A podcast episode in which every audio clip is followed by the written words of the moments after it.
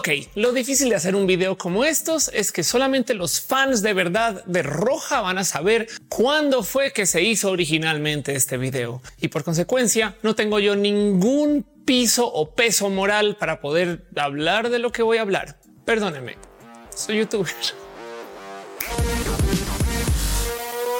Seguramente a ustedes les ha tocado o en el peor de los casos lo han sido. Yo también. Esta persona que cuando tú dices, hey, estoy programando, jugando videojuegos o, simplemente existiendo en cualquier área de profesión o interés, va y le dice a otra persona, hoy lo siento, pero una X de verdad no haría eso que estás haciendo tú. Como por ejemplo, sé de gente que dice que si tú nunca has programado de noche, realmente eres una persona de la programación. Si tú trabajas en una computadora y haces diseño en la computadora, realmente eres diseñadora, porque por algún motivo la gente del diseño tiene que trabajar sin compus. Yo no sé en qué mundo piensan que eso es real, pero eso dicen del arte también. Es más, hay gente que dice que la Wacom no es pintar de verdad, ya está haciendo arte en la compu. Hay gente que dice, y esto es totalmente real, que hay personas gay que valen más si nunca han estado, pero nunca en su vida con una mujer y valen el doble si nacieron por cesárea, porque nunca pasaron o tocaron o estuvieron cerca los genitales ni siquiera de su mamá. Y o sea, porque todo qué les pasa? Todo eso está mal, todo eso está mal. Todo eso está mal.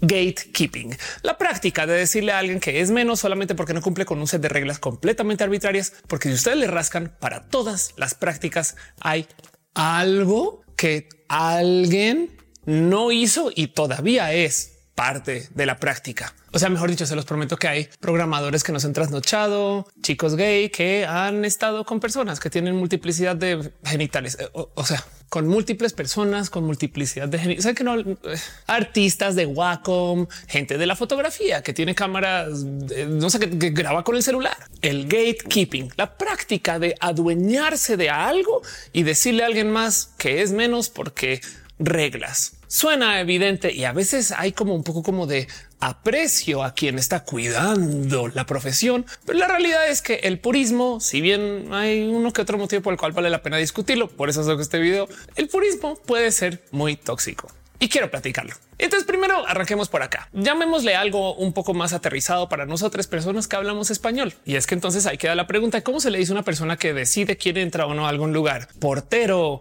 cuida cadenas, puritanos, sostiene puertas. O mi favorito que uso en todos lados, gente cuida ranchera, quienes en esencia son las personas que se pronuncian en voz alta de qué se debería de cumplir para que tú seas algo. Y si este algo es un interés o algo identitario, esto llega rápidamente a lo tóxico. Hay otras situaciones donde también dices igual y si necesitamos gente un poquito puritana. Y esto es un área interesante. Hey, esto es exactamente lo mismo que hacen las personas que deciden quién sí puede ser metalera y quién no puede ser metalera. Personas que no más voy a nombrar aquí rápidamente, los true. Y es que además este set de reglas arbitrarias que se suelen inventar las personas puristas o cuidar rancheras suelen ser muy, muy, muy difíciles de cumplir, si no es que a veces completamente imposibles, lo cual lo hace sumamente injusto. Como por ejemplo, hay gente que genuinamente dice que tú no puedes ser fan de Star Wars a menos que hayas visto alguna de las películas originales desde hace más de 30 o ya 40 años. Y es como de, o sea, pues tengo 20, ¿qué hago? ¿Qué hago? ¿Vuelvo a nacer y la voy a ver al cine o qué?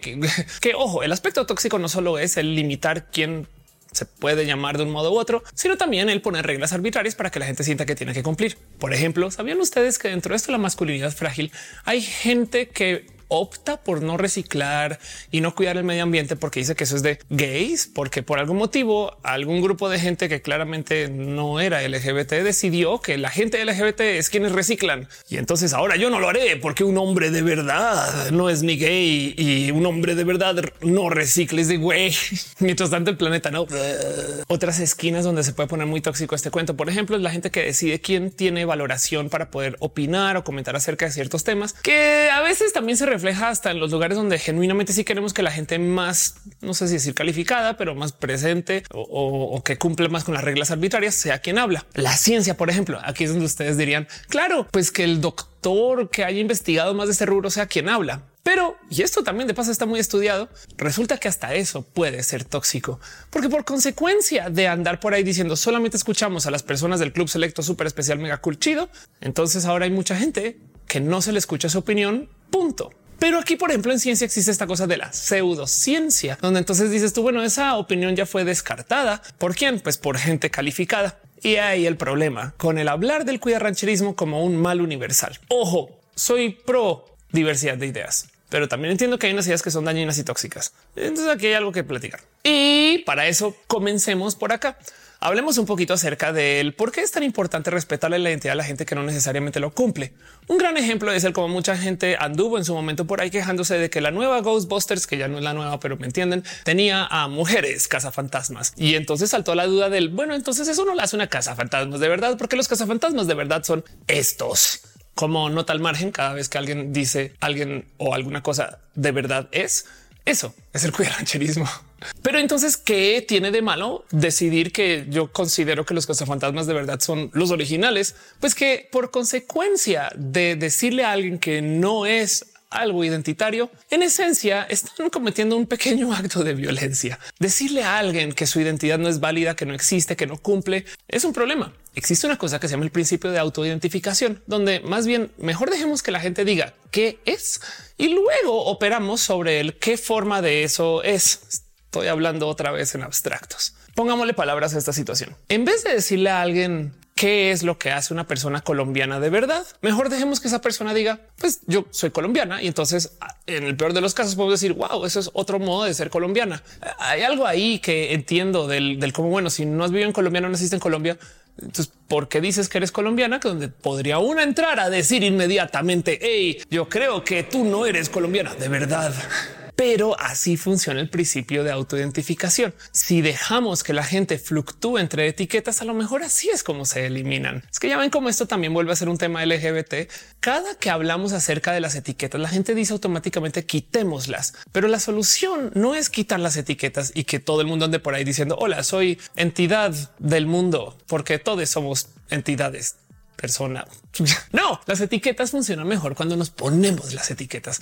Entonces es mejor andar por ahí aceptando que la gente se pone etiquetas por cualquier cosa y en últimas las etiquetas se acaban devaluando. Sí, pero ahora las podemos tener. De hecho, bajo este proceso también eliminamos las etiquetas, solo que por oclusión hay tantas que ya no nos importa y nos volvemos personas post etiquetas, pero se pueden tener. Yo sí puedo decir que soy colombiana, pero también puedo decir que soy mexicana. Y de paso yo andaba por la vida diciendo que era mexicana antes de nacionalizarme. Ya estando en México comencé a convivir con una identidad nacional que pues se la presentaba al mundo. Y mucha gente no sabe que yo nací en Colombia, pero hey, soy tan colombiana como soy mexicana o las dos o ninguna, aunque rara vez eso pasa. Siempre es una mezcla de las dos y yo decido con quién y cuándo, a qué hora me puedo despertar muy colombiana y irme a dormir muy mexicana. Y eso lo puedo hacer por el principio de autoidentificación. Lo que nos consta a nosotras es entonces respetarle las etiquetas a otras personas. Así que volvamos al gatekeeping. ¿Por qué es tan complejo negociar con el gatekeeping? Porque no solo es el tema LGBT. Hay gente que se le dice todo el día, hey, tú no puedes ser programadora, diseñadora, artista musical, fotógrafa, no puedes ser bailarina, millones de cosas hasta que no con estas reglas.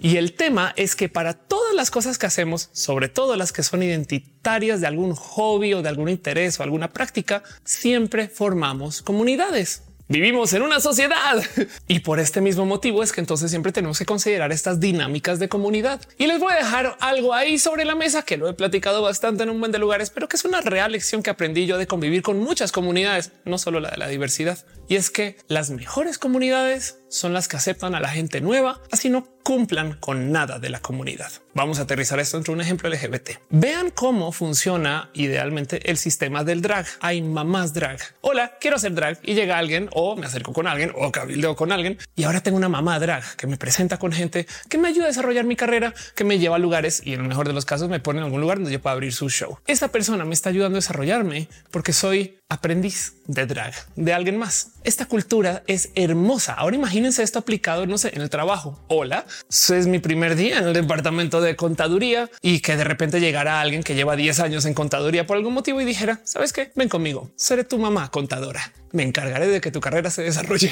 Cosas chiquitas, pero para poder hacer esto tenemos que tener la mente abierta que la gente nueva va a llegar con ideas diferentes, va a querer aprender o no, va a querer hacer lo que tú haces pero con giro va a querer atar comunidades distantes, va a traer ideas que nunca has escuchado y por consecuencia va a deformar lo que tú haces de tal modo que tú tengas que aprender también acerca de cómo está haciendo el mundo las cosas ahora. Esto aplica en todos lados. Andarle diciendo a la gente es que perdón, pero en el club de Java solamente aceptamos a gente que tenga cinco años de programación y es de güey, acaban de hacer, no casi no es que solamente puede ser una persona metalera. Si escuchaste estos discos cuando los sacaron no en vinil y es de güey, no existía el vinil cuando nací. Ahorita está reviviendo. Y es que curiosamente hay gente que como que no quiere que su comunidad crezca. El cuida rancherismo es hije de la exclusión y el proceso del excluir gente implica el decirle a alguien que tiene que cumplir para poderlo ser. A veces mucha gente lo hace por mera identidad frágil. Es que si yo ando por la vida diciendo que cualquier persona puede ser programador, a mí me costó mucho. Yo no le voy a abrir la puerta a cualquier persona y del otro lado hay alguien ahí intentando hacer algo, por lo menos en el rubro. Hey, totalmente real. Hay gente que me ha dicho que lo que yo hago en mi escenario cuando hago comedia no es stand up, porque yo no sostengo micrófono de mano siempre. A veces tengo una diadema y perdón, pero el stand up de verdad se hace con micrófono. En fin, el purismo tóxico que encima de todo esto tiene además un vicio horrible que no muchas veces se documenta o se comparte. Y es que además de crear estas comunidades que suelen no aceptar gente nueva, también crean comunidades de personas que aprenden solo a excluir. Depende de cuál sea el gusto, estilo, práctica o lo que sea que están queriendo ocupar para convivir con su purismo. Suele suceder, y esto es una realidad histórica, de hecho, porque ha pasado en muchas situaciones, algunas de hecho muy famosas y que no sé si quieres si puedo mencionar porque entonces el video queda listado en lugares raros, porque estamos hablando de cosas que sucedieron en guerras. Pero el proceso de la exclusión envalentona a la gente a profesionalizar su exclusión. ¿A dónde voy con esto? Imagínense que hay un grupo que juega Bacarat en las tardes o en las noches en su oficina. El Bacarat es hermoso, pero sabes que si quieres jugar, perdón, tienes que saber jugar. Un día están así en la mesa con unas cartas en la mano y llega alguien y dice ¿qué es eso? Yo no conozco un naipe que, puede ser real. ¿eh? O sea, igual la gente joven de hoy a lo mejor nunca en su vida ha visto un naipe. Suena interesante, eso es posible. No sé, pero llega esa persona, se sienta con el grupo de Bacarat y les dicen no, perdón, pero tienes que cumplir con esto. Motivo por el cual a la próxima reunión nos sentimos que tú tengas lo que se necesita para jugar Baccarat con nosotros. Pero el purismo es un tantito malvado y es posible que estas personas a la próxima reunión decidan proactivamente comenzar a filtrar quién sí puede y quién no. Motivo el cual entonces se acercan con otras personas y les dicen, mira, estas son las reglas que estamos poniendo para que puedas ir o no ir al juego de hoy. Pero después resulta que todavía se acercan a preguntar y entonces dicen, ¿saben qué? Vamos a filtrar a la gente mayor de tantos años y menor de tantos años, sobre todo a los menores, porque esos millennials no saben de nada y ahora ya están oficialmente excluyendo gente dentro de su filtro. Pero un día llega alguien con su amigo que es joven y dicen, oye, perdón, pero ya tenemos una regla de exclusión. Entonces comienzan a proactivamente sacar a gente que se parece a la gente excluida. Luego posible y sacan a gente que se asocia o habla o se alía con la gente excluida. Luego comienzan a excluir a gente que alguna vez habló, aunque ya no lo haga. Y luego comienzan a excluir a personas que les recuerden o que por algún motivo apoyen a la gente excluida. Y dentro de todos estos procesos, lentamente comienzan a sacar y sacar y sacar y sacar. Y el vicio aquí es que la gente excluyente con el tiempo se acaba excluyendo a sí mismas.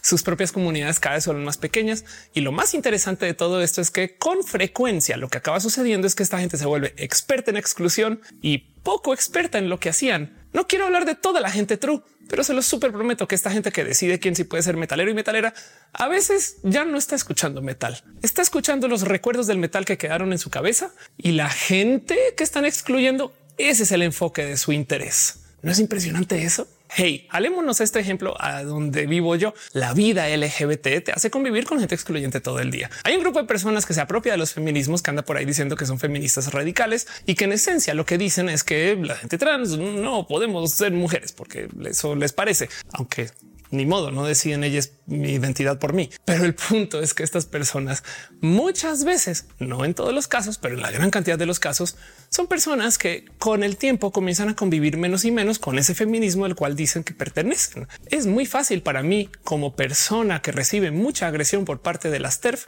darme cuenta que estas personas tienen posiciones muy débiles, si es que no inexistentes con esto de los feminismos. Por ejemplo, las famosas TERFas del Internet con las cuales platico cada rato, o más bien me platican a mí porque yo igual sigo por la vida y ellas son las que están infelices con eso. Cuando me escriben, a veces yo voy a ver sus perfiles y es tan difícil encontrar, no sé, algún tweet que hable acerca de su posición acerca del aborto o de temas de lo que están defendiendo. Es muy normal encontrar terfas que solo digan trans, trans, trans, trans, trans, trans y luego convocatoria para conferencia trans, mi libro trans, la película trans y se un poco de Wey, todo lo que haces es excluir.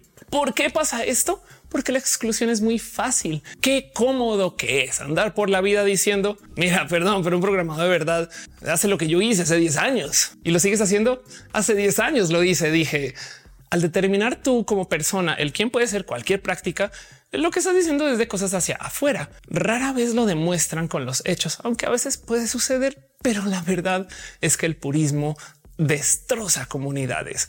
Hay algo ahí del cómo la gente piensa que las comunidades más puristas son muy específicas y elitistas y únicas y pequeñitas y van de salida y luego toca hacer otra desde abajo.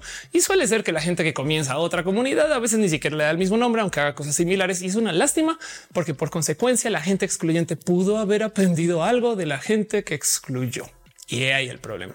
Hey, si ustedes son las personas que una vez le dijeron a alguien, tú no puedes ser fan de Carol G porque no has hecho cosa que alguien igual y si hizo o no, no se lo lleven tan a pecho. Esto es una práctica estándar del tribalismo que viene aquí metido en nuestro cerebro, que así como que nos enseñan de chiquis, no? Que capaz en una época lo desarrollamos por fines evolutivos o tendemos a eso porque hay algo ahí de la seguridad en manada. O sea, también estamos quizás batallando una potencial naturaleza del cómo pensamos. No sé, no, no, no quiero hacer ese juicio aquí, pero el punto es que de todos modos esto es algo que pues, sabemos que no colabora hacia la construcción de comunidades hacia el futuro. El futuro de los espacios del compartir tiene que convivir con la diversidad y la diversidad tiene que tener cosas que no nos gusten tanto, pero que a lo mejor nos pueden enseñar. O puesto en palabras más amables y más suaves, se vale todo menos la intolerancia. No se puede permitir la exclusión pero sí se puede permitir las ideas diferentes siempre y cuando todas construyan. A lo mejor no todo el mundo quiere construir el mismo sentido. Entonces también hay que permitir que tu carrera, tu gusto, tu estilo, tu hobby o tu atracción por Carol G exista con aristas. Hey, yo sé que yo ando por la vida diciendo que soy colombiana. Habrán algunas personas viendo este video que dirán no tiene tanto acento. Y dejo ya la pregunta de si el acento es determinante o si a fin de cuentas toda la gente colombiana habla igual. Porque si ustedes creen que el que una persona hable con acento mexicano le hace mexicano, tengo un multinivel buenísimo para venderles. Espectacular.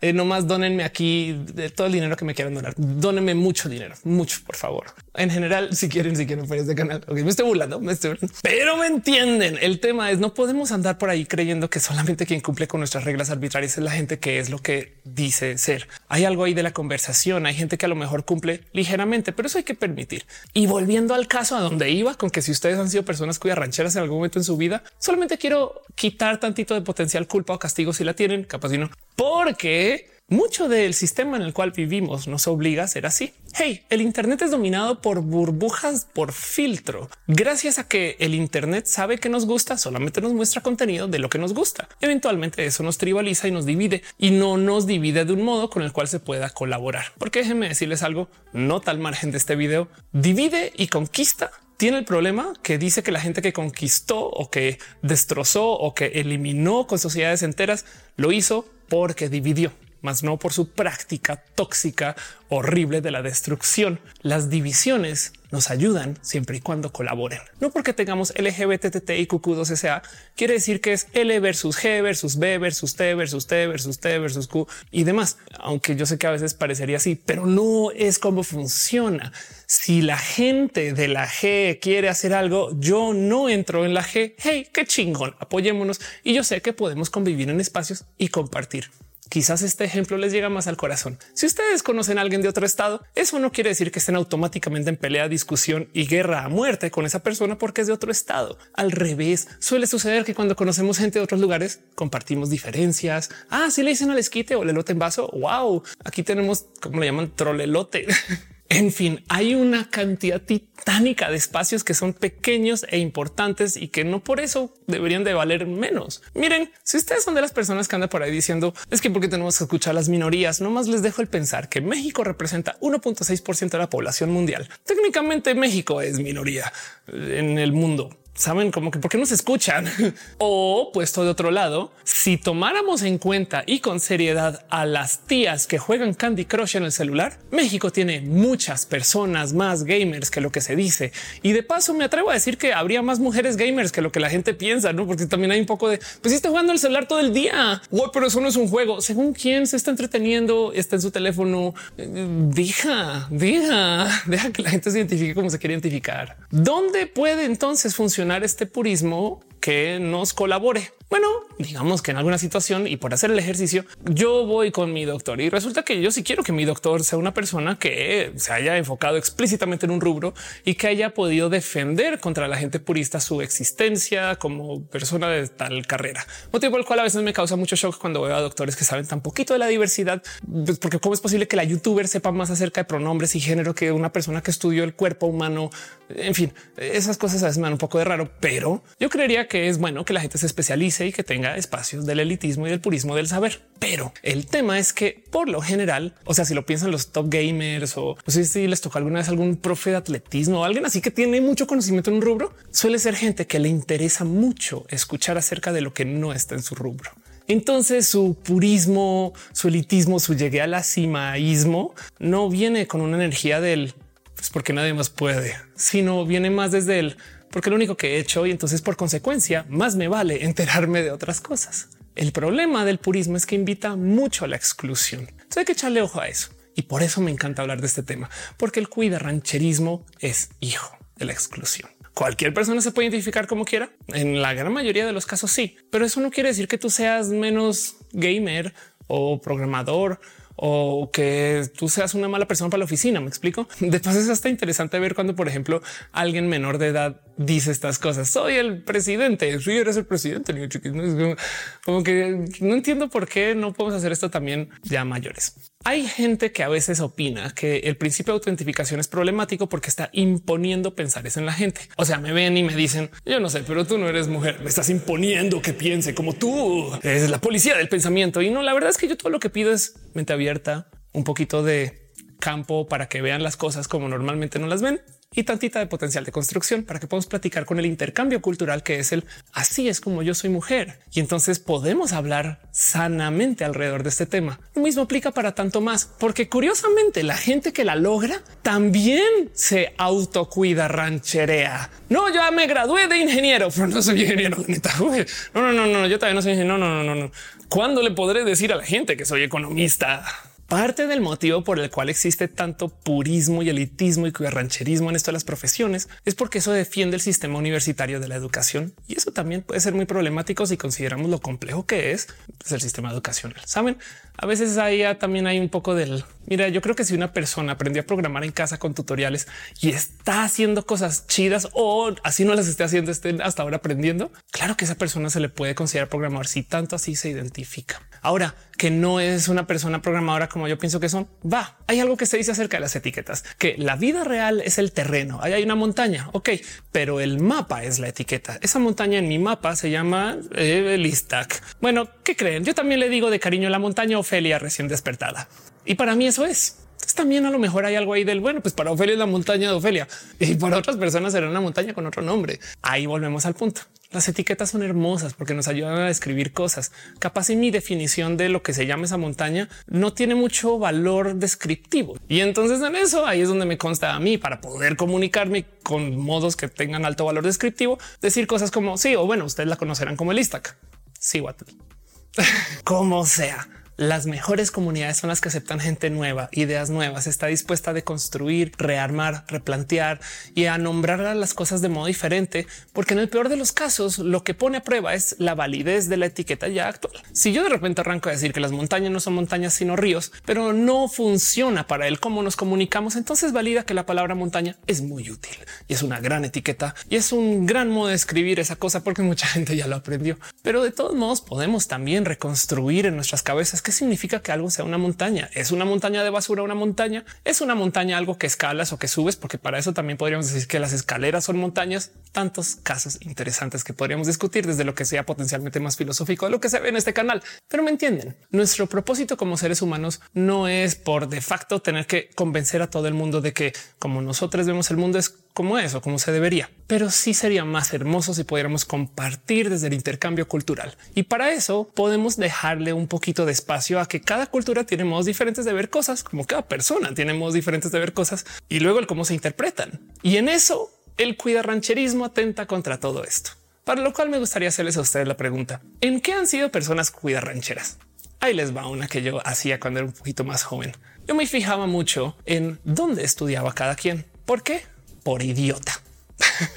¿Qué ganaba yo? ¿Qué aprendía yo? ¿Qué hacía una persona mejor? Pues nada, nada. O sea, cómo me alegro que sacar eso en mi cabeza. En el momento que me di cuenta, era muy joven, pero lo fui y se los comparto porque a veces veo gente que se clava mucho en tratar de definir qué es un reggaetonero de verdad por dar un ejemplo raro. Y luego lo más interesante es que una vez lo deciden, tampoco quieren reconstruir sus ideas de qué hace que alguien cumpla con esa etiqueta. Entonces se pasan una vida defendiendo una idea y le ponen tanta energía a esa exclusión que no se sientan a escuchar que el neoperreo a lo mejor trae algo nuevo al reggaetón.